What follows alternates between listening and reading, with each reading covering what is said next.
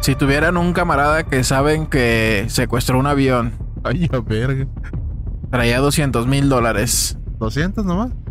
y se aventó de, del avión a medio, en medio de la nada, ¿irían a buscarlo? Ay, está, está, está difícil, güey. Si estuviera cerca, sí, güey. Depende a que sea ese en medio de la nada. Eh. Muy buenas tardes, noches, días, bienvenidos a Juanito Podcast, el podcast donde hablamos de lo que tú quieras. Mi nombre es Juanito, puedes sugerirnos temas en la sección de comentarios, temas paranormales, de abducciones o de entes de otras dimensiones. Eh, puedes escucharnos en Spotify como Juanito Podcast y si ya no escuchas en Spotify también puedes vernos, apreciarnos con una mejor experiencia en YouTube este también como Juanito Podcast y suscribirte, seguirnos en Spotify y también seguirnos y suscribirte en eh, Facebook, la página oficial, Oficial. de los fans. Eh, Facebook Juanito Podcast y pues este bienvenidos a un episodio más. El día de hoy nos acompaña el chocolate intenso. ¿Cómo estás, Peque? ¿Qué tal, qué tal? Muy buenas noches. Aquí emocionado y pensando muy seriamente si buscaba ese carechimba o no. Son 200 mil baros, güey. Dólares. Dólares. Ah, dólares. Pero de, la- de aquel entonces, quién sabe cuánto era, güey. Ahorita, o sea, Pero ahorita, ahorita, Pura verga. este, ¿todo bien, Moreno? Sí, sí, todo bien, todo bien. Todo en orden. Bienvenido. Todo a gusta. Todo a gusta. Bienvenute. Y también tenemos al Chanito Sponge. ¿Cómo estás, Chan? Todo bien, bien aquí, a gusto y viendo a ver si nos vamos en expedición. Edición. Bienvenido, Chan, y bienvenidos Gracias. todos ustedes también a este nuevo episodio de Juanito Podcast, que sería este el episodio número 32. 32. El número de Scottie Pippen. De los Bulls. De los Chicago Bulls. Ay, a verga. Póngase víbora, güey. Te digo, güey. Yo pensé que no ibas a saber, güey. Es un güey que está acá medio. Era el, el, el- el- medio el- Federico. era el wingman de. Michael Jordan. Mm. Asistencias a Michael Jordan y viceversa. Este, el número 32 o era el 31 de, de que sepa Ah, la verga. Es el 32.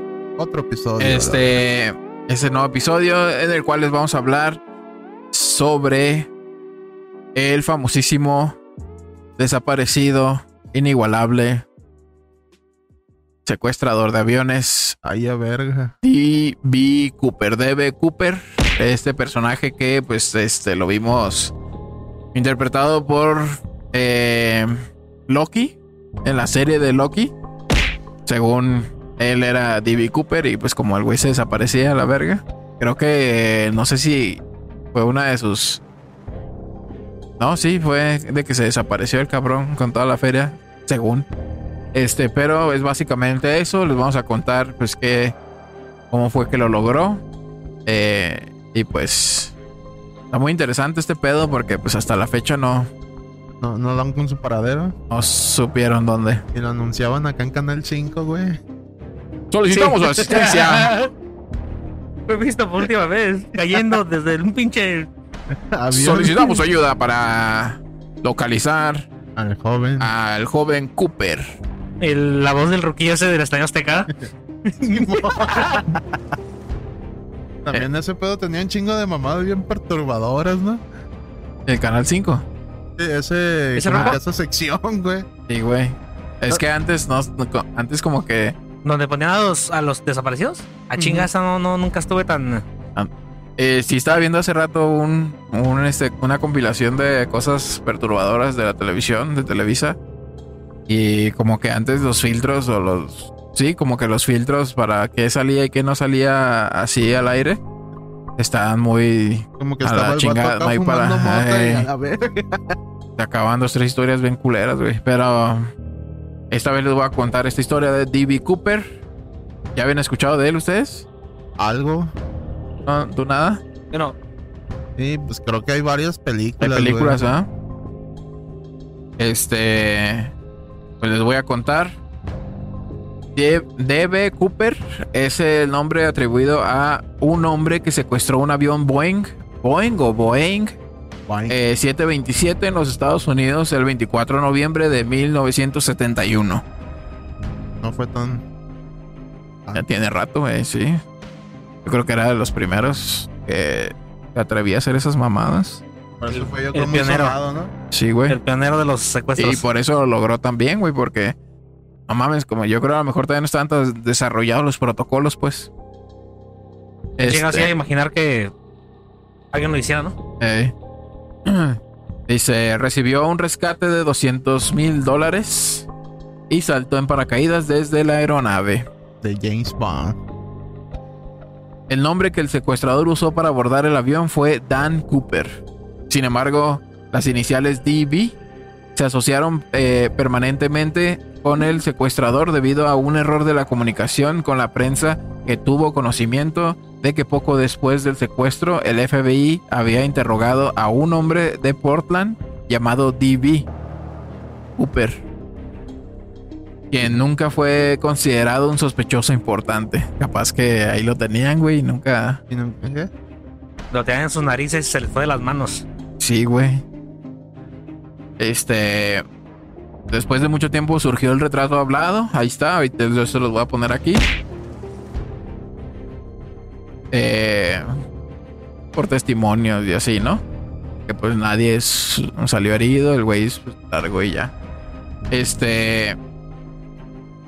Dice: La forma en la que Cooper escapó de la justicia, así como la incertidumbre sobre su paradero continúan intrigando al público. El caso de Cooper, cuyo código es Norjack o Norhack en el FBI, es el único caso de piratería aérea sin resolver en los Estados Unidos. Y es uno de los pocos de ese tipo que quedan sin resolver en todo el mundo junto al vuelo 370 de Malaysia Airlines, Airlines al MH370. Pero ese fue como más acto terrorista, ¿no? ¿Cuál? De Malasia. No, güey, no, desapareció. Se lo robaron, ¿sí? No, no, iba volando en su curso.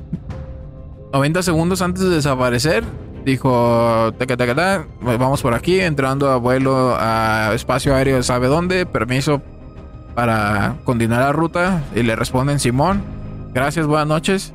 90 segundos después, desaparece el radar. Y nunca lo vuelven a ver. Fue el Triángulo de las Bermudas. No, fue entre... Asia. Ajá, Malasia, entre esos, ¿Dónde queda esos Malasia? dos... Ahí Ah, tienes por- el Aquí está, Ira. Papamundi. Ey, ¿No fue uno que después llegó a Brasil, no sé dónde vergas? No digas mamada. Es que también vi en el Face esos videos mamones. Así como ochentero que un pinche avión desapareció a la verga. Dos, tres años, dos, tres meses, no recuerdo cuánto. Ahí apareció así de la nada, ¿no? Como si Aterrizó de hubiera... repente, no sé si en Brasil, no sé dónde verga. Y pues todo este güey, ¿qué pedo? Y llegó con pasajeros, combustible, todo, pero pues toda la raza bien sacado de pedo porque. Pues, imagínate, güey. Pero más viejos o qué. Como que más viejos. Pues si O si hubieran saltado el tiempo, ¿o qué? Ah, sí. Te digo, seguramente fueron unos meses. Pero que llegaron como si nada. ¿Y qué pedo? Lo voy a buscar a ver si. secuestrados en otro continente. Ahí es en la Matrix. sí. Este dice, a pesar del gran número de pistas que se han encontrado con el paso de los años, no se ha encontrado ev- evidencia concluyente sobre la identidad del secuestrador y su paradero. Existen múltiples teorías de lo que pudo haber sucedido tras el salto, pero el FBI cree que Cooper no sobrevivió. A finales de 1978, cerca del área donde se cree que aterrizó el secuestrador, se descubrió un cartel en el que había indicaciones para abrir las compuertas traseras del Boeing 727. Asimismo, en febrero de 1980, en las orillas del río Columbia, un niño de 8 años encontró 5.880 dólares en billetes de 20 dólares que resultaron ser parte del rescate pagado. El, resto del dinero no ha sido recuperado. Entonces ¿Como no cuántas son- pacas de billetes de 20 dólares son 5.880? Ah, no han de ser muchas, güey. Unos dos o tres. Algo así, ¿no? Un ladrillillo.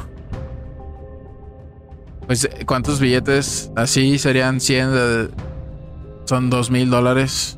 Así más o menos. 100 de 20 dólares, ¿cuánto es? 294 billetes. ¿Cuánto sí? Pues Sí, sí. pues una de Gina acá dos, tres, ¿no? Ey. Este. Pues ese, esas fueron como que las pistas. Harías con 5.880 dólares. ¿Ahorita? ¿Cuánto está ahorita? Ah, como 17 baros. Pero en aquel entonces, ¿en cuánto Ay, estaba? güey, 100 pesitos. Pero en aquel entonces, ¿cuán- ¿a cuánto estaría, güey? En el 80, güey. Mm, ¿Qué te gusta? Digamos 10 varos, ¿no? Porque yo desde que recuerdo estaban 10 varos. 4 pesos. Hace un verguero. 4 pesos No, y, era y- y menos. era el viejo, güey, el de 1500. O sea, que ibas y comprabas unas papas con 1500 pesos. Serían 23.520. Pero en, en- tiempo de antes serían como 23 millones a la verga, ¿no? Ey. O igual acá gastabas y. Sí, sí, leche. de chingo. O sea, era, es prácticamente eso, pues. Como ahorita están en Colombia, la verga, sí. En Es- Argentina también, ¿no? Por eso estoy llevando la verga. Creo que vi una foto de Argentina que Con El- 100 el dólares. peso güey. mexicano, fíjate, el mexicano estaba bien pasado de verga. Ahora imagínate el dólar. Dice, en octubre del 2007, el FBI declaró que había obtenido un perfil parcial del ADN de Cooper a partir de la corbata que había dejado en el avión. La agencia reabrió el caso publicando una nueva información y varios retratos que nunca antes habían sido mostrados al público con el objetivo de tratar de obtener nuevas pruebas que llevaran a su identificación, güey. Que alguien lo delatara. Sí, de ahí ya pues surgió el, el sí, retrato ese hablado, güey. En la rueda de prensa, el FBI eh, reiteró que cree que Cooper murió tras el salto, pero que continuarán investigando su identidad. El 12 de julio del 2016, la este, agencia anunció que daba por terminada la investigación activa en el caso por enfocarse en por enfocarse en otros casos pues más importantes, más prioridades. Eh, un ar- archivo. Sí, pues Sí. como que dijo que no había mucho billete y a la verga. Entonces, Hasta ellos se lo chingaron y dijeron que no había nada. ese, Era un chingo de hipótesis, ¿no? ese fue el suceso. Y pues como pues el FBI fue ahí en chinga, ¿no? Investigando, pero... Pero pues no, güey, es un misterio todavía, güey.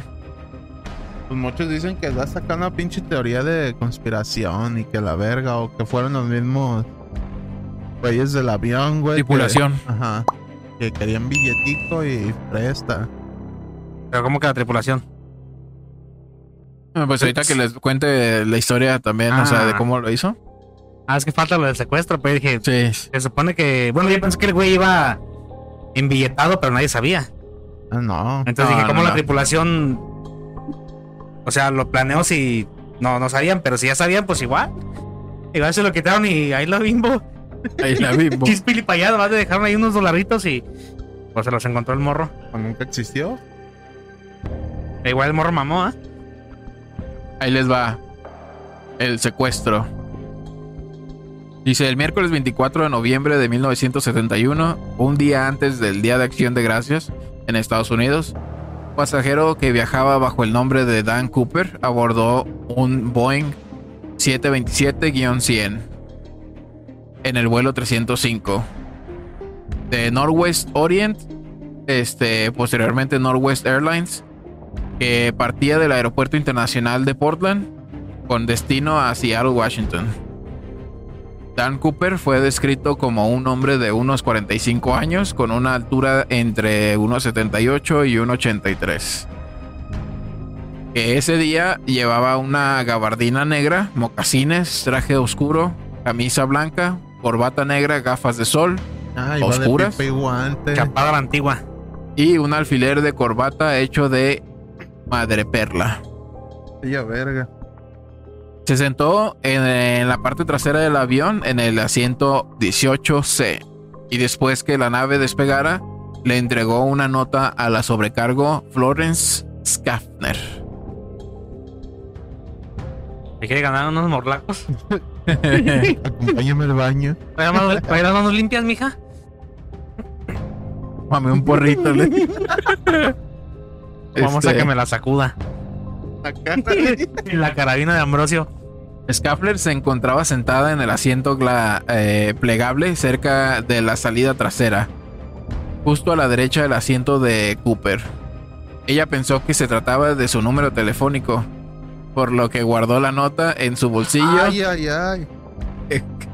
pues sí le dio pie. Y, güey, Tú sí que te lanzas, nena. Aventada. este, en su bolsillo sin leer su contenido. Se la guardó, la malicia. Y se la guardó. Voy a ir al baño. Sin embargo, Cooper se le me acercó. cambio las bragas. Ya me mojé. Sin embargo, Cooper se le acercó y le dijo, señorita, mejor lea lo que hay en esa nota. Tengo una bomba. En el mensaje, Ayer pasé por tu casa. ¡Bomba!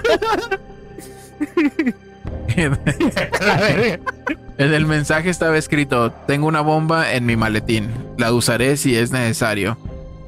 Quiero que se siente junto a mí. Eso decía la ¿Y a nota. la chimita de estar contenta? Mmm. Salió esa. Pero si te gusto todavía. Ah. Pero si te vas a acostar conmigo de todos modos. Dice, la nota también eh, pedía 200 mil dólares en billetes sin marcar y dos sets de, de paracaídas, dos paracaídas de espalda y dos paracaídas de emergencia. Y explicaba detalladamente cómo se debían entregar estos objetos una vez que el avión aterrizara en el aeropuerto internacional de Seattle Tacoma. Ah, o sea que llegaron, bajaron y otra vez va para arriba. Dice, si no se cumplían es- eh, sus demandas, haría estallar el avión. Cuando la sobrecargo informó a la cabina de vuelo sobre Cooper y sus demandas, el piloto William Scott contactó con el control de tráfico aéreo de Seattle Tacoma, quienes a su vez se pusieron en contacto con la policía de Seattle y el FBI. La agencia se puso en contacto con el presidente con el presidente de Northwest Orient, Donald Nairop, quien pidió, Donald Reagan. quien pidió a Scott que cooperase con el de secuestrador. El piloto ordenó a Scaffler eh, volver a la parte trasera del avión y sentarse junto a Cooper para tratar de averiguar si lo de la bomba era real. Haga lo, haga lo que tenga que hacer, mija, pero saca la información. Y papas con katsu. y ahora frío y... Venga. La conocía, Aquí pues, tengo mucho ADN. a huevo. Una bolsita para el mareo. Este dice. Estaba. Ah, cuando el secuestrador descubrió las intenciones de la sobrecargo, le sacó el chile y ya no te creas. Acertamos. Ab- abrió su maletín momentáneamente, lo suficiente para que ella viera varios cilindros rojos, una gran batería y cables, convenciéndose de que la bomba era verdadera. Cooper le ordenó que le dijera al piloto que no aterrizara hasta que el, el dinero y los paracaídas estuvieran listos en el aeropuerto. Scaffley regresó a la cabina para entregar las instrucciones del secuestrador. Ya me fijé y la neta, pues no está mamando. Y- Bueno, quién sabe, ¿no? Y aparte, pues también ese pedo de que, de que me tengan ahí listo para nada más bajar, pum, subir y vámonos. Porque imagínate, y le pudieron haber puesto un No, por cuatro. eso, pero tú dices para sí. saber si es verdad o no, pues no te vas a arriesgar a la verga, güey. Sí, no, pues no, güey. Te estás viendo y dices, no quiero saber si es neta o es... Pues que valga de esa, tú truénale, jálale. o es que no, nomás eres tú, güey. Esto sé. Dice intercambio de pasajeros. Después de que las demandas fueron comunicadas a las autoridades, el avión empezó a sobrevolar el, el Sound, un estrecho marítimo cerca de Seattle. Mientras recolectaban el dinero, los agentes del FBI siguieron las instru- instrucciones de usar solo billetes sin marcar, pero decidieron usar billetes impresos principalmente en 1969 y con números de serie empezando con la letra L, emitidos por el Banco de la Reserva Federal de San Francisco. Como para tenerlos ubicados. Sí, ¿no? para poderlos rastrear. Asimismo, los agentes pasaron rápidamente los 10 mil billetes de 20 dólares por un dispositivo Recordac Dice, para crear una fotografía en microfilm de cada uno y así, y así grabar los números de serie este, de los billetes. Las autoridades inicialmente pre- pretendían usar paracaídas militares de la base de la Fuerza Aérea McCord, pero Cooper especificó que quería paracaídas civiles que tuvieran cordones de apertura manuales este, y la policía pues Excedió. Ah, sí, bueno. Eh, la policía de Seattle encontró unos ejemplares con los que exigía el secuestrador en una escuela local de paracaidismo. O sea que, dije, "Verga, pues entonces, ¿de dónde vamos a sacar? Ni modo que vayamos al Walmart y los compremos. Le toparon la escuela de paracaidismo y Esme los que ya no le sirvan a la verga. eh, eh, imagínate, güey. Porque le pusieron un 4. Eso, dame, deme 4 para que no. Porque, el- porque ellos no sabían si tenía cómplices o en realidad Era podía eso. salvar a la tripulación. Los puso a dudar machi. Es que estaba, tenía todo planeado el hijo de la verga, güey. Mándenme cuatro cabrones. Yo digo que, que manden trabajado cuatro- en una mamada cuatro- así, güey. Cuatro paracaídas madreados. ¿Eh? No haber sido alguien que, Trabajó ahí, güey. o que o también de la policía sabían cómo pensaban. Hay muchas, muchas posibilidades. Incluso hay teorías que dicen, güey, que, que es viajero del tiempo el vato, güey.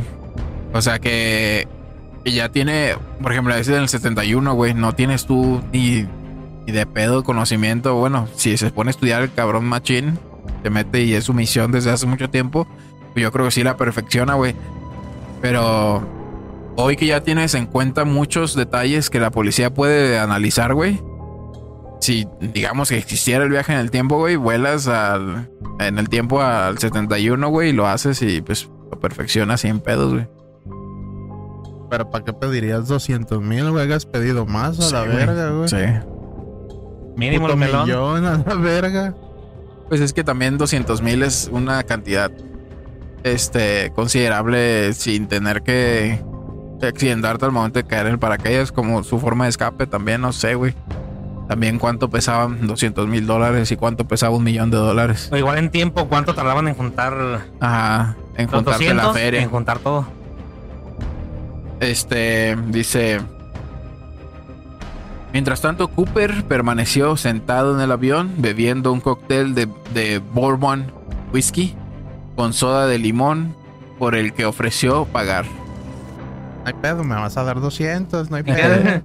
Quédate con el cambio. Dice Tina Maclow, una sobrecargo que permaneció junto al secuestrador la mayor parte del tiempo, lo describió como una persona agradable y lo suficientemente considerada para pedir que le dieran comida a la tripulación después del aterrizaje en Seattle. Sin embargo, los investigadores del FBI afirmaron que el secuestrador era obsceno y que usaba malas palabras. Ganas de comer, perra. Quiero mi chuleta, puerco. Dice, a las 5 a las 5.24 de la tarde, el control de tráfico del aeropuerto eh, le comunicó a Scott que las demandas de Cooper habían sido cumplidas. Entonces el secuestrador permitió al piloto aterrizar. El avión tocó tierra a las 5.39.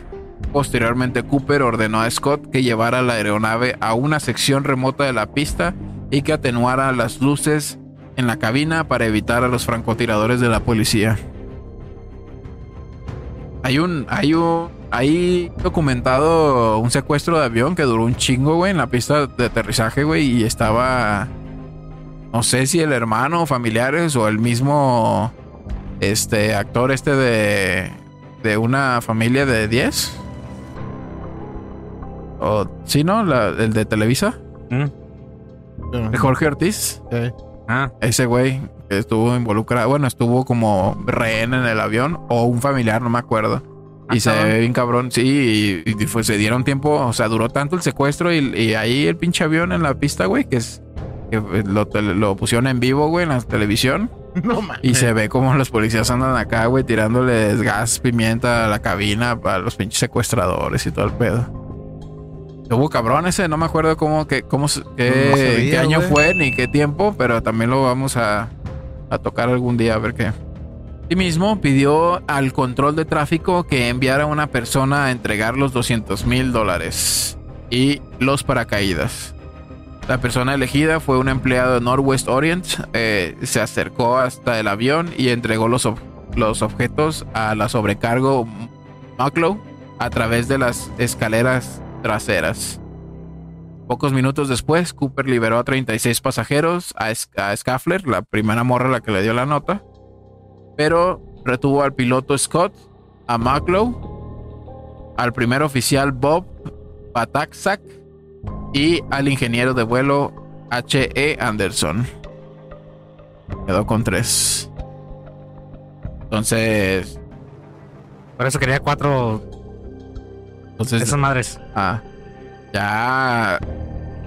Si eh, uno de los paracaídas estaba puteado, pues ya la Pues no policía iba, iba, iba así como que a cancelar y.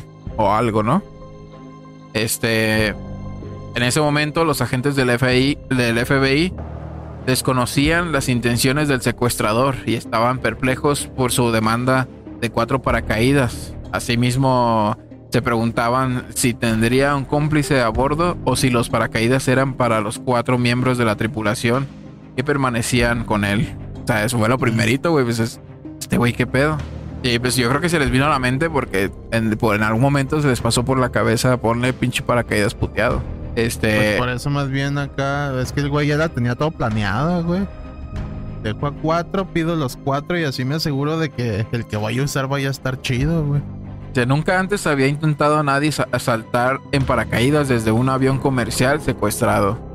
Mientras la aeronave era eh, reabastecida, un oficial de la Administración Federal de Aviación que quería explicar la- al secuestrador las implicaciones legales de la piratería aérea, caminó hasta la puerta del avión y pidió permiso a Cooper para abordar el avión. Pero este se, se le- se lo negó al instante, o sea, de inmediato le dijo, Nel, llégale a la verga Me vale verga lo que vaya a hacer.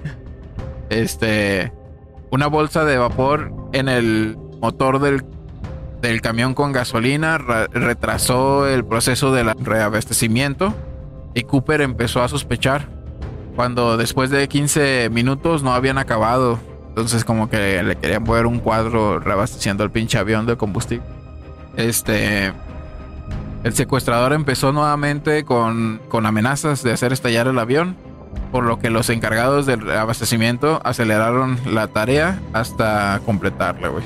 Entonces sí estuvo un rato ahí abajo, güey. Pero pues nada, ahorita en estos tiempos ya les vale verga Ah. y pues lo truenan a la verga. Ya liberó a todo. No, pero todavía para la tripulación.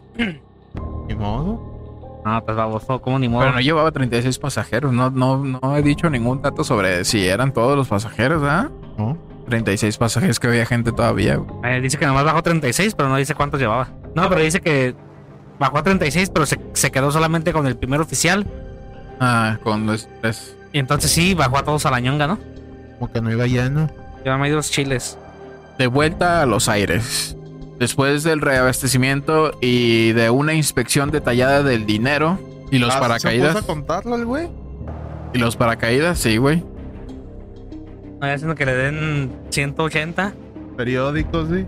Fíjate que da pura carátula y le levanta y puras hojas, güey. Como en la película de Hombre en Llamas. Eh, Que nomás las primeras dos, tres eran, eran de puros billetes, los demás puros pinches volantes de negocios y mamá y media. Tope. pinches volantes De que de un lado, que te dan ahí en Lázaro Cárdenas. de, que- de pinches volantes que de un lado dice 100 dólares y el otro dice Billete no negociable. Válido por una torta y un refresco. En... Presentando este cupón válido, una torta y un refresco. tortas ahogadas Chuy. Dice Después del reabastecimiento y la inspección detallada del dinero y los paracaídas, Cooper ordenó a la tripulación despegar nuevamente a las eh, 7:40, güey. Estaba, Ah, duraron dos horas ahí. estaba bien oscuro. Sí. En Estados Unidos a las pinches 5 o 4 de la tarde ya se ve oscuro, ¿no? Sí, Ah, no güey. mames. Sí, güey. Bueno, en algunas partes. cinco y media. Entonces a las 7, si aquí ya está oscuro, allá ya estaba más cabrón. Dice, también decidió, también decidió que complet- eh, perdón, decidió que volaran con rumbo a la Ciudad de México. Ajá. A una velocidad relativamente baja de 170 nudos, 320 kilómetros por hora, a una altitud de 3000 metros. ¿Y La metros, dice. La altitud normal de crucero entre es de entre 7600 y 11000 metros. Volando, Volando, bajo, volando bajo. Volando por debajo del radar. Ándale. Hace víbora, güey. Con los Pues, trenes de aterrizaje desplegados y con 15 grados de flaps. Como Eso. para. ah, Las que hacen atrás de la ala. los para- avioncillos esos. Ajá. como yendo así, como que si fuera a aterrizar, güey. Como yéndose así. Ah, levantando la punta. Ah, ya, ya, ya. Dice, sin embargo, el primer oficial Rat Ratzak le dijo que el avión solo podía volar 1600 kilómetros en esas condiciones, por lo que Cooper y la tripulación discutieron otras rutas antes de decidir volar hasta Reno, Nevada, en donde se reabastecieron nuevamente. También decidieron volar en la ruta Víctor 23, una ruta aérea federal que transcurre eh, el oeste de la cordillera de las Cascadas. Asimismo, Cooper ordenó a, a Scott que dejara la cabina despresurizada, ya que esto evitaría una salida violenta de aire y facilitaría la apertura de cualquier puerta para saltar Pues el en paracaídas. Los aviones, güey. Sí, sí, sí. Pues sabía el güey lo que estaba haciendo, güey, desde un principio. Pues te digo, el güey Pues puede ser hasta un aficionado que toda su vida acá se la pasó. estudia así, güey. Está chido. Dice, inmediatamente después del despegue, Cooper pidió a, Mo- a Maclow, quien había estado sentada junto a él, que volviera a la cabina y que permaneciera allí. Antes de que pasara atrás, tras las cortinas que separaban la primera clase de la económica, la sobrecargo vio al secuestrador atando algo a su cintura. Momentos más tarde, en la cabina, la tripulación observó una luz intermitente indicando que Cooper intentaba abrir la puerta trasera de la aeronave. A través del interfón, Scott le preguntó si había algo que pudieran hacer por él, a lo que el secuestrador respondió no. Ahí se ven, hijos de puta. Verga, se, se escucha bien perro, ¿ah, güey. Bueno, personaje que, que dices, el cabrón. De cierta forma, admirable, güey, porque Lo planeó bien, Sí, güey. y su finalidad no era, ahora sí que matar a nadie, güey. ay, un criminal sofisticado. Un héroe. Héroe. Dice, la tripulación empezó a notar un cambio de presión en la cabina, pero había abierto la puerta trasera y había saltado del avión. Esta fue la última vez que se supo de él. El FBI cree que el salto se realizó a las 20:13, a las 8 con 13 minutos, sobre el suroeste del estado de Washington, ya que a esta hora las escaleras traseras se sacudieron posiblemente en el instante en que abandonó la aeronave. Se catapultó, di. No mames, pues el mismo aire lo chupa, güey. En cuanto la abres, salta la verga, güey. Y lo jaló, ¿no? Pero quién sabe, también por la velocidad y a la altura. En ese momento el avión estaba volando a través de una tormenta y la nubosidad impedía ver al suel- el suelo debido a la, a la mala visibilidad. O sea, se aventó casi a ciegas, güey. Los aviones de caza F-106 que seguían a la aeronave no se dieron cuenta del salto del secuestrador. Inicialmente se creyó que había aterrizado al suroeste del área del área no incorporada de Ariel, Washington, cerca del lago Merwin, 48 kilómetros al norte de Portland, Oregon. ¿Más, ¿Quieres más detalles? Teorías posteriores basadas en varias fuentes tales como el testimonio del piloto de Continental Airlines, Tom Boham, quien volaba a 1200 metros sobre el vuelo 305 y 4 minutos detrás del mismo, ubican la zona del aterrizaje a 32 kilómetros al este de ese punto. 32 es un putazo, ¿no? Pero pues viéndolo desde arriba, pues no es tan alejado de donde creen que aterrizó el vato. Dice, después de dos horas y media del despegue en Seattle, el avión con la compuerta trasera abierta aterrizó en Reno a las, a las 10.15. El aeropuerto y la pista fueron rodeados por agentes del FBI y de la policía local. Tras comunicarse con el capitán Scott, se determinó que Cooper había abandonado la aeronave y los agentes abordaron el avión para buscar cualquier evidencia que hubiera dejado, encontrando varias huellas táctiles una corbata con un alfiler de madre perla, dos de, dos de cuatro paracaídas y ocho colillas de cigarro. Le valió verga, de fumó. Sin embargo, yo creo que no estaba prohibido en aquel entonces todavía, güey. Pero no sé, güey. No le valió verga, pues ya que. Sin embargo, no, había que me rastro. hagan de pedo por fumar, va a decir. estoy, estoy exigiendo feria y secuestrando un puto avión. Sin embargo, no había rastro del maletín del secuestrador. ¿Cómo que crees? lo dejó, di, no lo dejó. Traía pura mamada la bomba. No, Era- pero pues sí traía. haber sido una puta cartulina con el dibujo de una bomba y la sacó a la verga y Puede ser- metió a la feria, Puede güey. haber sido cualquier cosa, güey. Un extinguidor, di. Del dinero de la bolsa que lo contenía ni de los dos paracaídas restantes. O sea, no hallaron nada de eso. Las personas que habían interactuado con Cooper a bordo del avión y en tierra fueron interrogadas para crear un retrato robot, llaman. La mayoría de los, eh, de los testigos proporcionaron la misma descripción, por lo que el FBI estima que el retrato es una representación fiel de Cooper y lo utiliza en todos los pósters en los que se, quiere, se requiere su captura.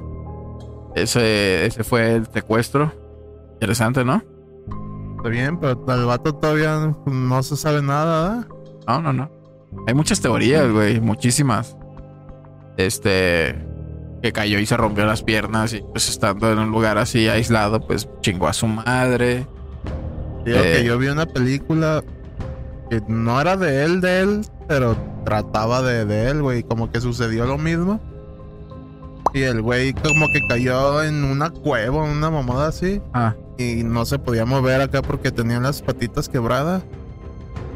Y pues empezó a hacer un chingo de frío y la verga y acabó quemando todo el billete. Toda la feria. güey. Como que para hacer acá una fogatita y calentarse y vivir un poco más, güey. Pero no sé si eso pasó o... En Loki, pues hacen un resumen, es nada más un flash de lo que ha hecho el güey. Este. Se ve que le da y coquetea con la sobrecargo. Dice que vas, que tiene secuestrado el avión. Se ve que agarra la feria y se avienta, güey. Y mientras va cayendo, se ve como va dejando un rastro de billetes así. Y a medio camino, ¡pum! desaparece el güey. Porque pues eso es lo que podía hacer. Por eso no me acuerdo si traía el tercer acto o no, güey. Pero es muy. ¿Traía qué? El tercer acto, güey. Debes que con el cubo se podía desaparecer a la verga. Pero no recuerdo, güey. Este. Ahí sí, así lo ponen.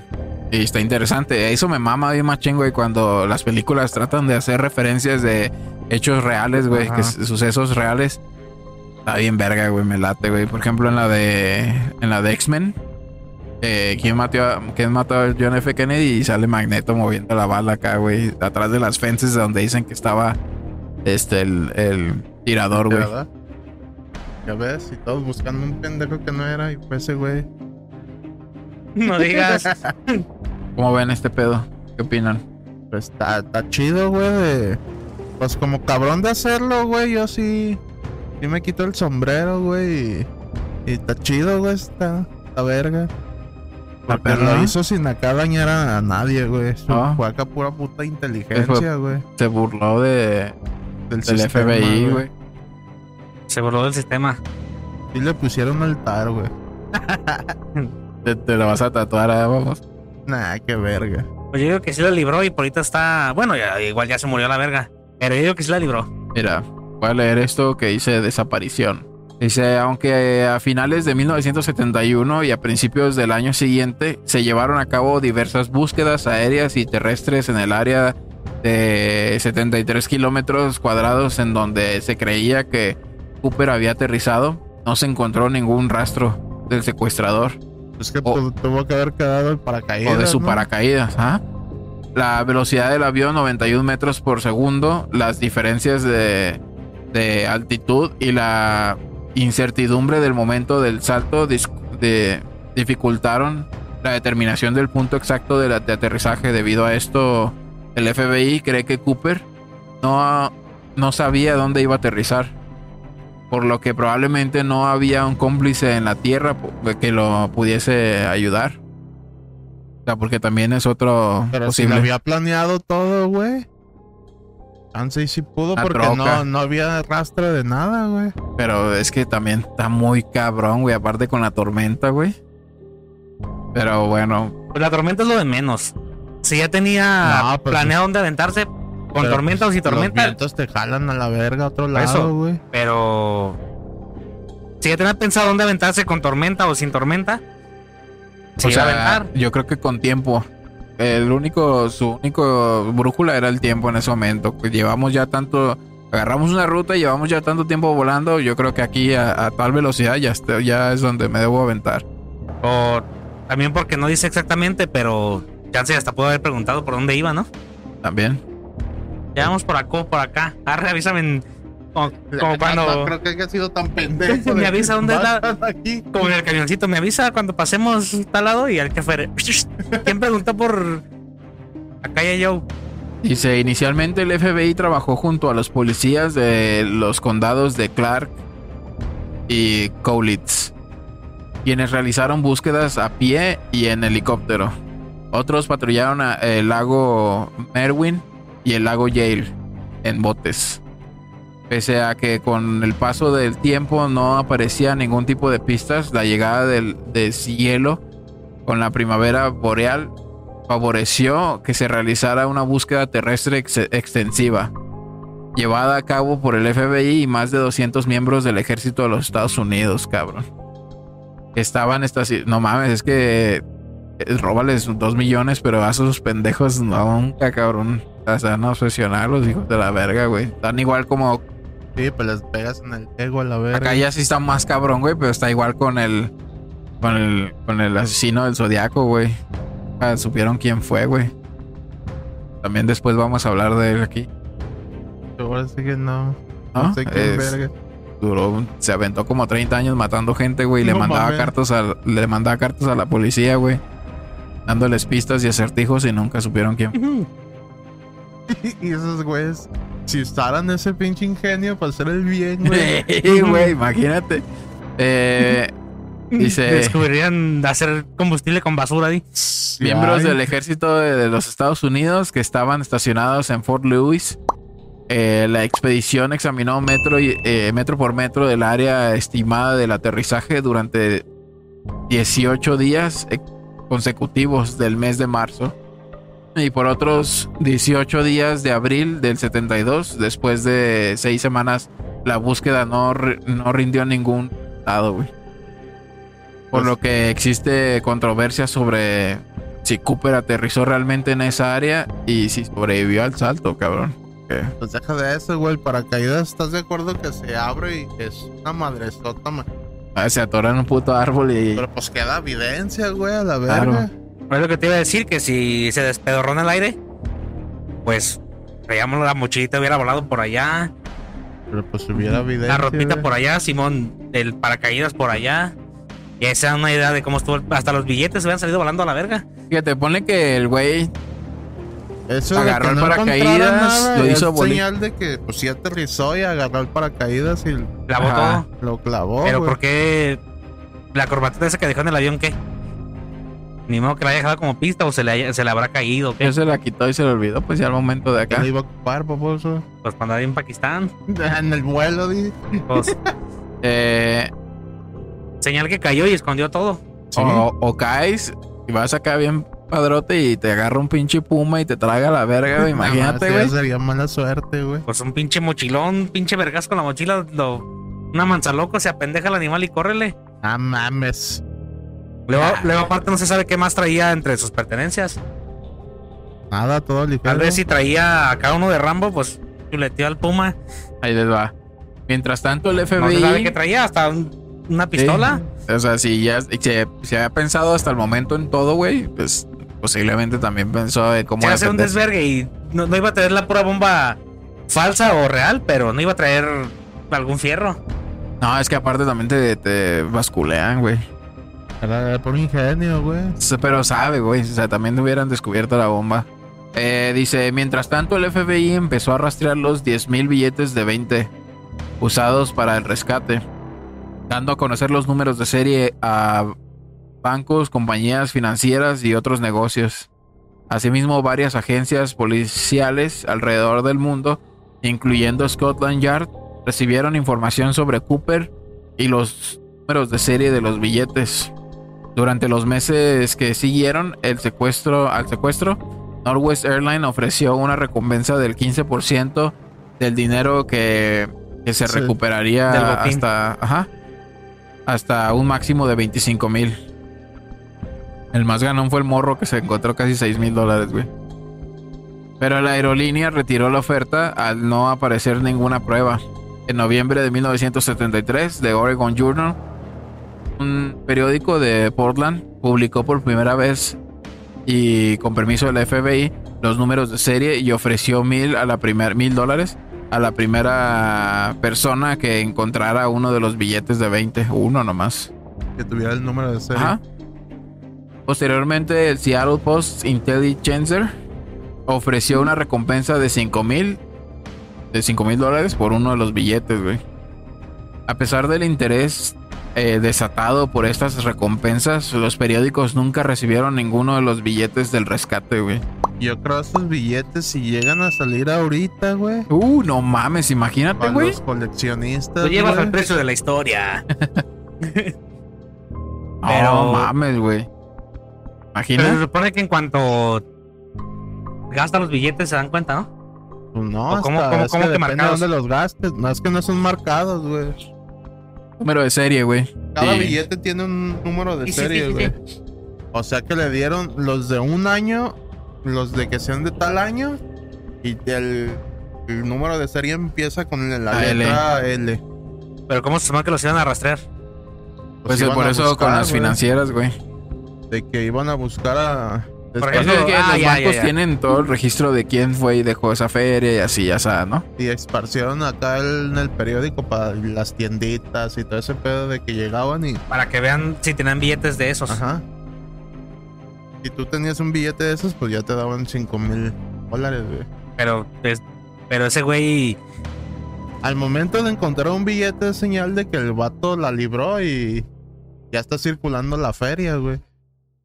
Pero tampoco significa que él personalmente haya cambiado o haya hecho Sí, no, algo. no, no. Pudo ser el morrillo que se encontró esa feria, güey. Sí, pero ya das paso a, a- A que a salga que se abra, pista, ajá, más a que se amplíe la investigación a otros por otros caminos, no nada más que si sobrevivió o no, güey.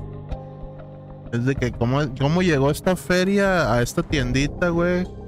Que fue gastada por unos chocorroles y una coca, güey. Y un condón. Y, y no había cambio suficiente para darle y dejó todo, por decirlo. no, pues con un billete, güey. Sí, sí, por eso, ya te entendí. Dice, Y entonces, hasta la fecha no salió ninguno. Han salido, Ah, Digo, güey. en los, en los próximos años después de eso no, no, salió es ninguno. por eso de que se piensa de que el vato se cayó, se murió a la verga Sí, y se el perdió billete todo, está ahí. dice, O también puede ser que ya salieron y no hicieron tantas olas, ¿no? Ah, mames, es que esa madre. también no, también no hemos explorado este otras, o sea, más que esto, pues esto es nada más de wiki. Este, habría que investigar otras teorías Yo o digo más que esa madre estaría bien famosa, porque esa madre, la leyenda o ese güey es muy, muy conocido. conocida, güey. Sale un billete de esa madre, las coleccionistas se van a volver locos a la verga, güey. Dice, durante la década eh, que... que Y su- no, digo, y suponiendo que estén los billetes en físico, ya como van a estar todos pinches arrugados y feos Sí, a la pues sí. verga. Ah, Ya viejitos. Y servir, nada más lo vas a agarrar y psh, como la. La. ¿Cómo se llama? Depende en, don- qué condiciones Como la chispa suprema que nomás la agarraron y psh, se hizo polvito. Este. la- dice. Durante la década que precedió el secuestro, la policía local y el FBI habían resuelto dos crímenes importantes en el noroeste de los Estados Unidos: un robo de banco y una extorsión. rastreando los números de serie de los billetes y en ambos casos las autoridades tardaron solo varias semanas en atrapar a los criminales que habían usado el dinero en un área cercana pocos días después del crimen. Pendejos, güey. Es como que si robo la tiendita de aquí, vas y me compro un lonche y arreglas snack. Eh, circun- circunstancia que no ocurrió en el caso de Cooper, güey. Y hay una fotografía aquí de, de algunos este, billetes recuperados.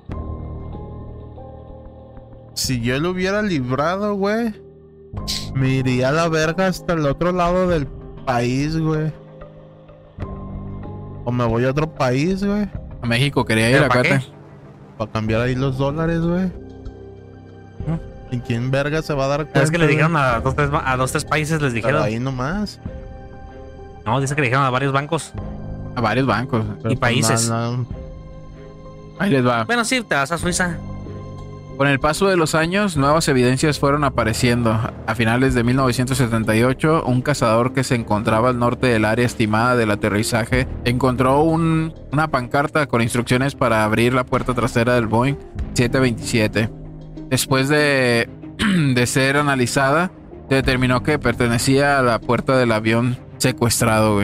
El 10 de febrero de 1980, Brian Ingram un niño de 8 años que estaba en picnic con su familia encontró 5.880 eh, dólares en billetes semi destruidos, eh, un total de 294 billetes de 20 dólares, todavía atados en bandas elásticas.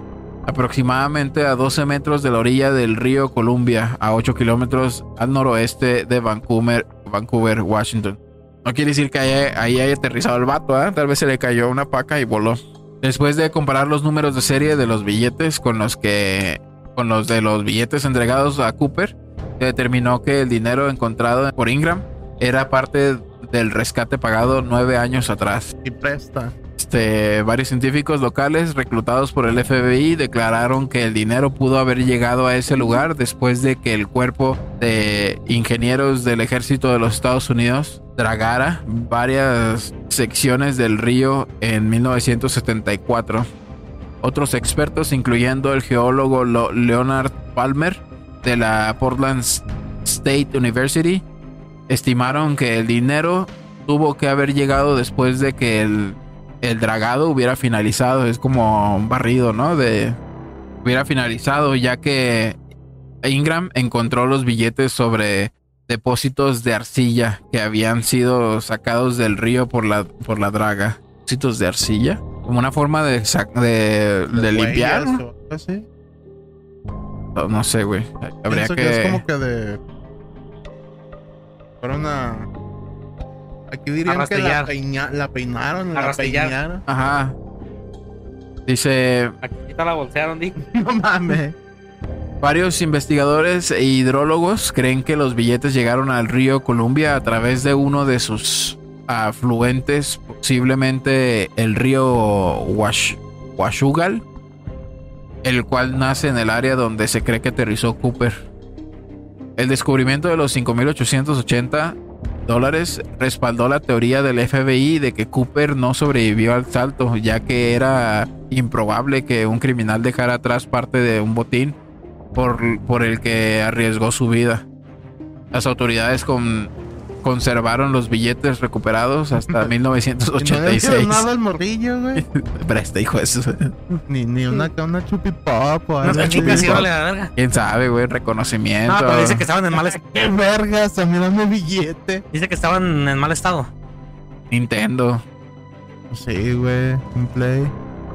Eh, Ah, todavía no iba a salir, iba a salir el Nintendo, güey. 64.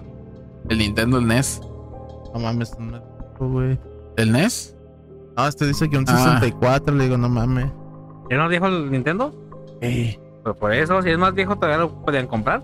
Dice, cuando un tribunal repartió el dinero entre Ingram ¿Ingram es el morro? Sí. El FBI Northwest y Northwest Airlines y su compañía de seguros el 13 de junio, o sea, sí le dieron algo al morro, güey. O sea, Una se parte, repartieron la feria, güey. El ¿Qué 13, mierdas a la verga? el 13 de junio del 2008, de acuerdo con los deseos de Ingram, la casa de subastas, ay, güey. Her- Heritage a, a- Actions vendió 15 de los billetes en Dallas, Texas, a varios compradores por un total de más de 37 mil dólares. No, pues le fue chido, güey. Y ahorita esos billetes, ¿cuánto han de valer, güey? Y, güey. Me voy dice- a poner a checar, güey, a ver cuánto más o menos anda un billete de ese, güey. Dice, con la excepción del dinero recuperado por Ingram, el resto del rescate eh, continúa desaparecido. Los números de serie de los 9.998 billetes eh, este, entregados al secuestrador se encuentran en una base de datos que puede ser consultada por el público a través de un motor de búsqueda. Estaría chido, güey. Es como que aquí, a ver, cuando salían con su mamada de que el billete de 20 varos costaba una feriezota si empezaba con la letra A y mamadas así, ¿no te tocó? O no, también los, los primeros billetes estos nuevos que supuestamente los primeritos, los, los primeritos que se hicieron Ajá. también costaban una feria según eso. Y ahí tenías a toda la bandita, güey, Checando, queriendo... güey. eh. O las monedas que si eran de tal año Ah, de 20 varos. yo también un sacando vergüenza. Ah, ya las cambié a la verga en un momento de crisis a la verga. Fíjate que tenía varias, perro. Tenía como unos. En monedas, pues como unas 20. Ah, ya era algo. Yo tengo como unas... Sí, también unas 20. Tenía como unas 15, 20. Y pues sí que. me- Y las repetí. Tenía otras repetidas, obviamente. Según yo las quería acá, todas Jugabas diferentes. tazos, sí. Pero de repente me quedé sin cigarritos. Y fui agarrando, chingaste. fui agarrando hasta que se extinguió. Sospechosos. Identidades, pues, posibles de Cooper. Dice, el FBI ha investigado más de mil sospechosos y descartado casi todos como el verdadero secuestrador, güey. La agencia cree que Cooper estaba familiarizado con el área de Seattle, ya que reconoció desde el aire la ciudad de Tacoma, Washington, mientras el avión sobrevolaba el, el Puget Sound. Te digo que con lluvia o sin lluvia ese güey sabía dónde, dónde aventarse, güey. Sí, pues iba midiendo nomás con Eh. tiempo, güey. Dice, también había comentado a la asistente de vuelo McLeod que la base de la Fuerza Aérea Mac- McCord estaba aproximadamente a 20 minutos del Aeropuerto Internacional de Seattle Tacoma. Aunque inicialmente eh, el FBI creía que Cooper podría haber sido un miembro activo o retirado de la Fuerza Aérea debido a sus conocimientos de aerodinámica y paracaidismo, esta hipótesis se, de- se descartó ya que ningún paracaidista experimentado habría intentado un salto tan arriesgado. Mejor era. Pues es que huevotes ese güey. A Rambo, güey. el primer este sospechoso, creo, John List. Dice en 1971 el, el asesino en masa John List fue considerado sospechoso del secuestro, el cual ocurrió solo 15 días después de que matara a su familia en Westfield, uh, New Jersey. Su, eh, su edad, rasgos faciales y complexión física eran similares a los de Cooper. El agente del FBI, Ralph eh, Himmelbach, declaró que List era un posible sospechoso en el caso. Pero nada. Pero es que el güey a también su tenía familia, acá como que los rasgos muy, muy comunes, güey. Sí. No tenía como que nada significativo acá. Y el pedo es que, pues, bueno, también quién sabe, güey. Pinches psicópatas, pues pueden en cualquier momento eh, esconder su personalidad, güey. O sea, como dicen que era muy simpático, carismático, el vato, muy considerado y todo, el Cooper. Este güey mató a su familia 15 días antes, güey. Para no darles Es- del botín. Oye. Cooper había solicitado 200 mil como rescate, el mismo monto que List había sustraído de la cuenta bancaria de su madre días antes de los asesinatos. Pero pues era de su madre. Después de su captura en 1989, List negó eh, vehemen- vehementemente. ¿No había escuchado nunca esa palabra, güey? Evidentemente. Sí, güey. Haber secuestrado el avión. Actualmente el FBI no lo considera un sospechoso. List murió en prisión el 21 de marzo del 2008. El siguiente sospechoso fue Richard, Richard McCoy Jr. McCoy. El 7 de abril del 72, solo cuatro meses después del secuestro de Cooper, Richard McCoy Jr. usando el alias James Johnson, abordó el vuelo 855 de United Airlines durante una escala en Denver, Colorado. Y después del despegue le entregó al asistente de vuelo un sobre con una etiqueta donde se leía instrucciones de Quería secuestro. lo mismo que el güey. Eh. Dice en el, en el que demanda cuatro paracaídas y 500 mil dólares. Ya la quisieran aplicar, güey, todos. Sí, pero no cualquier pendejo va a aventarse así, güey. Qué chingones, ¿no? Hijos de la verga. Dice, asimismo ordenó al, al piloto aterrizar en el aeropuerto internacional de San Francisco para reabastecer el avión. Este, el avión secuestrado era un Boeing 727 con escaleras traseras que fueron usadas por McCoy para escapar. El secuestrador portaba una granada ligera y una pistola de eh, sin balas. No mames. El FBI encontró un mensaje escrito a mano por McCoy, así como unas huellas eh, dactilares en una revista que había estado leyendo, las cuales fueron usadas posteriormente para identificarlo. La policía empezó la investigación después de recibir un aviso del patrullero Robert Van Leperen, quien era amigo del secuestrador. Al parecer, después de- del secuestro perpetrado por Cooper McCoy, por Cooper, perdón, McCoy dijo que Cooper debería haber pedido 500 mil en lugar de 200 mil. Sí, es que se me hace muy poquito, güey. Pues sí, güey, pero pues era como que su práctica. A lo mejor ya lo volvió a hacer en algún otro lado, no sé, güey. A lo mejor ocupaba esos 200, eh. A lo mejor eran para las quimios de su. No, no sé. Cuando se, ¿Por qué me grosero? Nomás lo que es. se- eh, cuando se dio el secuestro del vuelo 855, Van Leperen reportó el, co- el comentario al FBI. El sospechoso estaba ca- casado, tenía dos hijos, trabajaba como maestro en una escuela dominical mormona y estudiaba ciencias policiales en la Universidad Brigham Young. También era veterano de guerra en Vietnam, tenía experiencia como piloto de helicóptero y era un avanzado paracaidista. El 9 de abril del 72, McCoy fue arrestado por el secuestro del vuelo 8- 885 después de que su escritura y, y huellas dactilares fueron comparadas con las que encontraron en el avión. El FBI encontró dentro de su casa un overall de paracaidista y una bolsa de lona con 499.970 dólares. Se había gastado nada más 30 dólares. Pendejo, güey.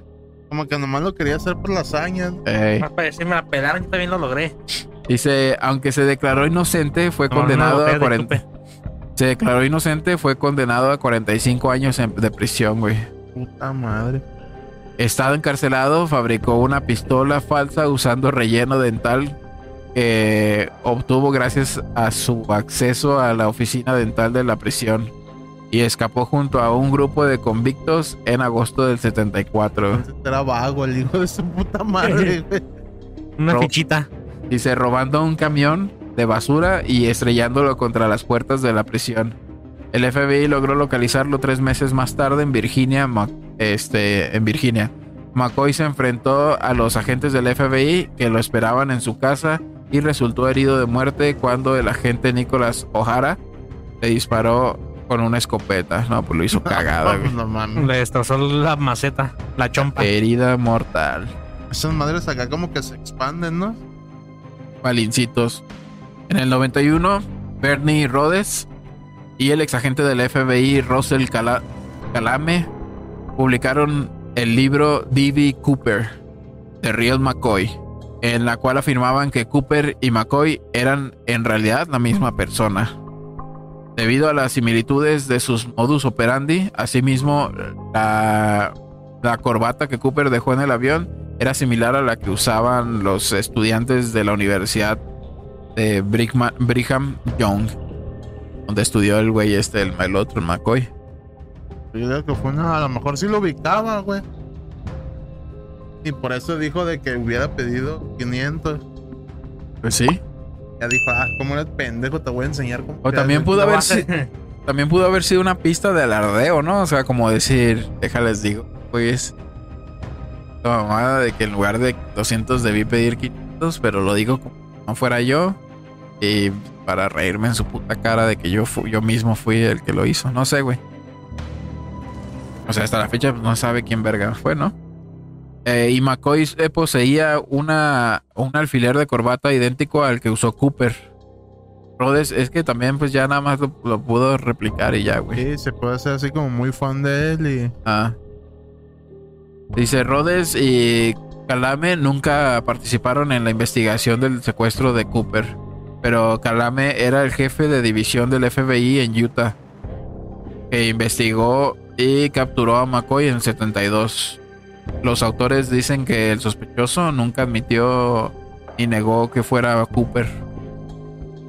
Cuando se le preguntó directamente si era Cooper, el secuestrador respondió, "No quiero hablar sobre eso. Parándose de culo, ¿no? El Sí, pendejo. yo digo que sí quería atención, güey. Era un güey acá aficionado que. Y además se la querían con la historia del güey. Quería y engrosar. quería- Ajá. El agente del FBI, Larry Carr, no cree que McCoy fuera Cooper, ya que no, no calzaba con la descripción. Y además estuvo presente en la cena de acción de gracias de su familia, güey. En Utah. El día después del secuestro original, güey. Recuerdan que les dije que ya antes, güey. Entonces, pues ese fue McCoy y la neta no. Es también muy... Es como muy atraban- más atrabancado el vato, ¿no? Pues para haber hecho esas mamadas que hizo, todo eso. Como que fue acá de puro. Yo soy más chingón y la Le verga. faltaba nivel, pues, para llegarle a aquel güey. Y aquel güey, pues ya estaba bien estudiado todo. güey. El güey, a lo que dicen y a lo que cuentan, yo creo que es el, el- el Cooper eh, traía otro nivel de, de tranquilidad al momento de efectuar sus planes, güey. Este güey se ve más, más atrabancado, güey. A lo mejor te digo que es un aficionado que Sí, le, le late acá el- la historia del güey. Y te digo que lo levantaron bien machín porque un chingo de güeyes acá como que se hicieron fan de él, güey. Y muchos iban a, así como de expedición a, a esa zona, güey, a quererlo encontrar y la verga. Para encontrar los billetes. Sí, sí, Sí, sí. Vamos con el siguiente sospechoso. Dice Duane Weber. Weberberto. En julio del 2000, el US News World Re- Report publicó en el artículo sobre una viuda en Pace, Peace, Florida. Joe Weber, quien afirmaba que su esposo durante, eh, perdón, que su esposo Dwayne L. Weber, nacido, nacido en Ohio en el 24, le había dicho antes de morir, el 28 de marzo del 95, que él era Dan Cooper. ¿Y dónde fue la feria, pendejo? Dice, Joe empezó a sospechar y decidió investigar el pasado de su esposo que había estado en el ejército durante la Segunda Guerra Mundial y que posteriormente estuvo recluido en una prisión cerca del aeropuerto de Portland. Weber declaró que su esposo en una ocasión habló durante una pesadilla sobre saltar de un avión y dejar sus huellas dactilares en las escaleras traseras. Igualmente recordaba que poco antes de su muerte, Dwayne le había revelado que eh, una vieja este, lesión de rodilla había sido causada por el salto de- desde el avión, güey.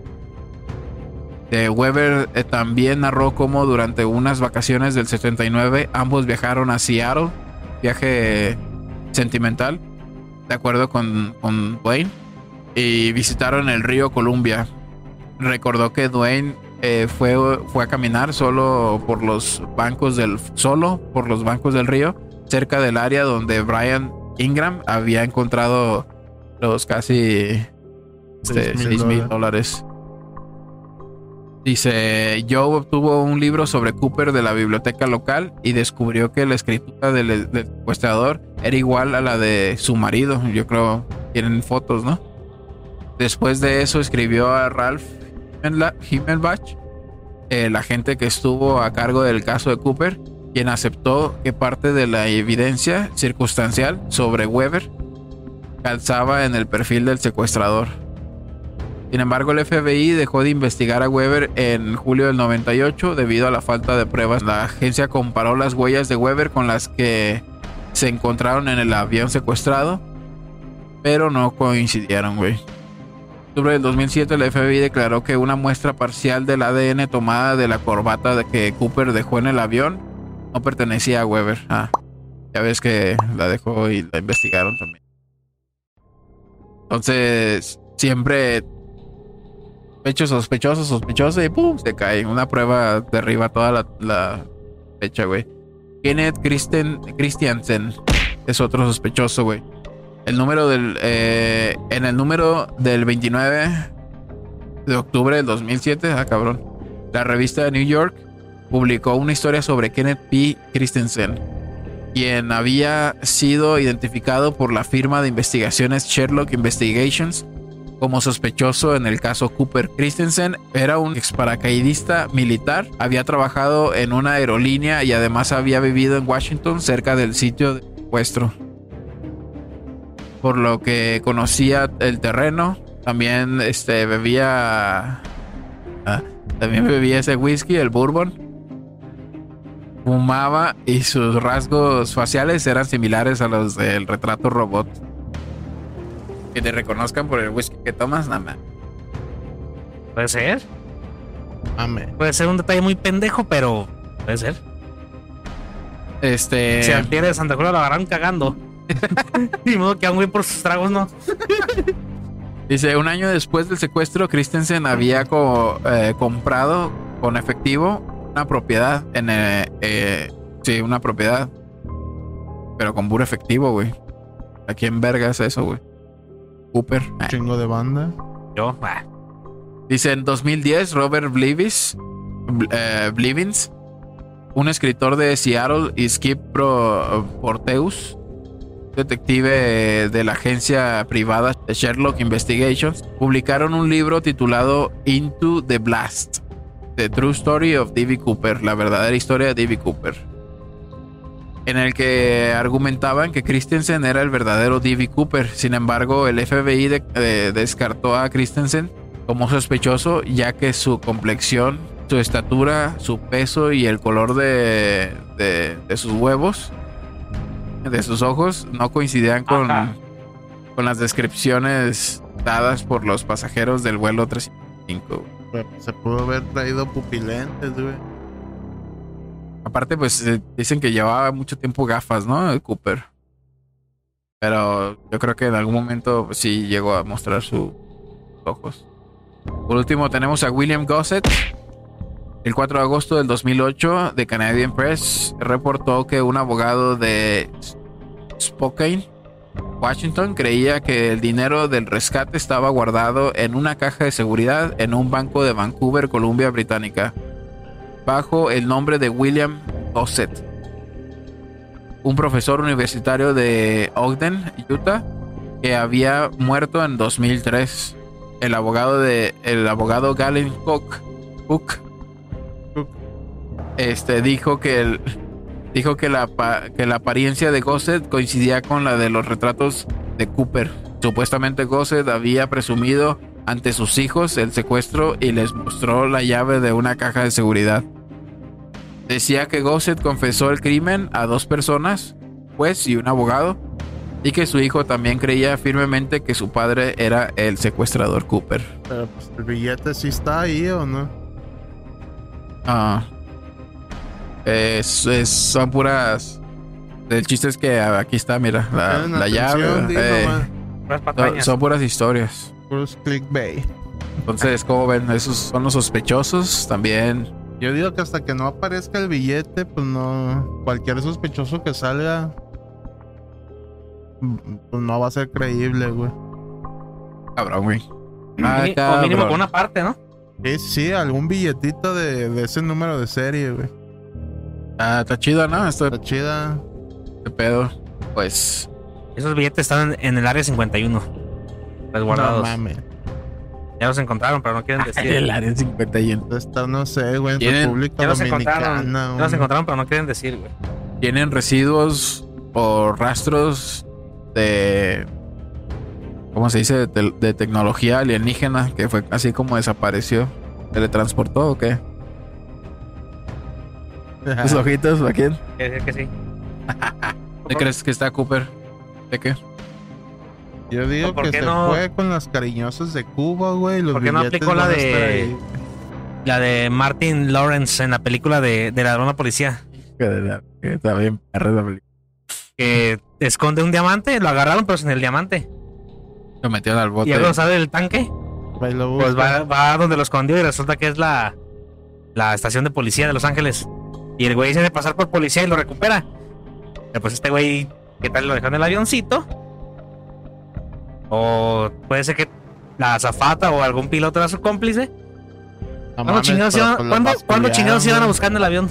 Lo buscaron, güey, en cuanto Sí, llegó. no, ¿tú baboso, ¿crees que no, güey? Voltearon el puto avión patas para arriba. Buscando y- la bomba, Ah, ah, güey. un clavo. No, pues se supone que se la llevó. Porque no dejó nada. Por eso buscaron, güey, para ver si es cierto. Cabrón. Hay varias películas sobre. O aventó el, el dinero al río con bolsas de sal. Como la película de trafic, Traficante se llama. Que sale Mark, Mark Wahlberg. eh, que- contrabando. Ah, contrabando se llama. Que trajeron billetes falsos y como los torcieron, aventaron pinches bolsotas de dinero y un putero de bolsas de sal al mar. ¿Sal? Sí, entonces los aventaron al mar y bascularon el barco y no los encontraron. Pero de repente, después, no sé cuántos días después o cuánto tiempo, los güeyes a- a- dejaron como en un punto específico, fueron a las coordenadas y pues la sal se, se, Se- se disolvió. deshizo y los billetes flotaron. Sí, qué pendejos, güey. No, pues para sacarlos, güey. Ya Eh, y por ellos. no querían que los encuentren en el avión, baboso. O sea, querían sumergirlos nada más un ratito. Entonces no digas, eh, pues. ellos fueron a las coordenadas y los, ahí se ve que están acá tragando camote y empiezan a salir las bolsitas y presta. Pues ya los empiezan a agarrar. Este. Ah. Póngase víbora, güey. Hay que ver más películas, gordo, güey. Ese fue D.B. Cooper. Espero les haya gustado. Eh, ya para despedirnos, vamos a recomendarles pues, varias películas. Si ponen películas D.B. Cooper, pues ahí van a. a Hasta documentales, con sí, ¿no? documentales. The Mystery of D.B. Cooper es uno. Hay otro que se llama I Am D.B. Cooper. La idea, bueno, algunos son de, de comedia. Emo se llama una, pero no sé si tiene que ver con D.B. Cooper. Se me hace que es la que te digo, güey, que yo vi. ¿Sin Remo? Son como que dos o no, como unos Tres güeyes. tres güeyes, camaradas, que los están acá los tres güeyes bien enfocados en la Obsesionados. historia de ese güey y deciden ir a, A buscarlo. Buscar buscarlo. qué pedo.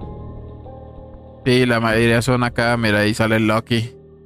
La captura de Loki. ¿Serie? Escucha ahí. Loki pues también sale y pues esperemos os haya gustado este episodio 32 de Juanito Podcast. ¿Algo que quieras agregar, Moreno, para despedirnos? Yo digo que ¿Dónde estás, Cooper? sí. Echamos la manilla con unos cuantos billeticos.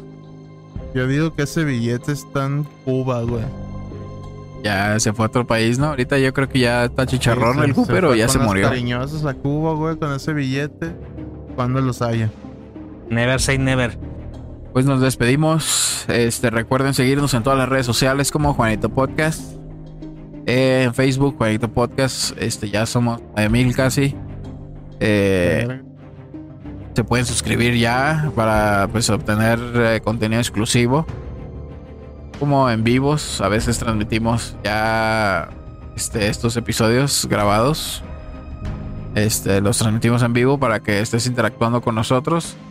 Y eh, pues también en Spotify nos pueden escuchar en caso de que no puedan ir viendo la pantalla del celular en YouTube pues ahí estamos en Spotify también. Nos despedimos les deseo bonita tarde, noche, día. Este, y nos vemos en el próximo episodio. Ahí se ven. Bye.